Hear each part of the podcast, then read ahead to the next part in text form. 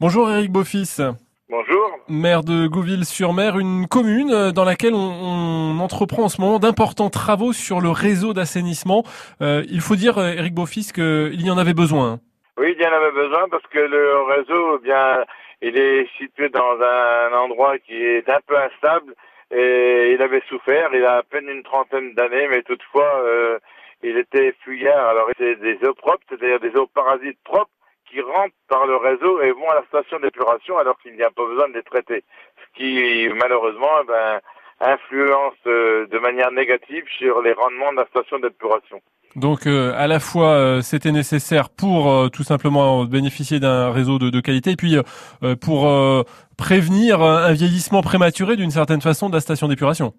Absolument et d'autre part eh bien, faire en sorte qu'elle soit le plus performante possible pour rendre l'eau épurée disons de la meilleure qualité possible étant donné que nous sommes situés en face du bassin ostréicole bien connu euh, de Gouville-Blainville, eh bien, nous, nous, nous devons de rendre à la mer une eau très propre, de façon à ce que nous continuions d'avoir une production ostréicole euh, indemne de tous les problèmes qui puissent survenir lorsque l'eau est polluée.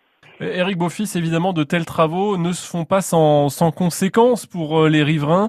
Euh, ça a provoqué quelques difficultés de, de circulation, notamment? Bien, disons que depuis plus de deux mois, nos, braves ostréiculteurs sont impactés.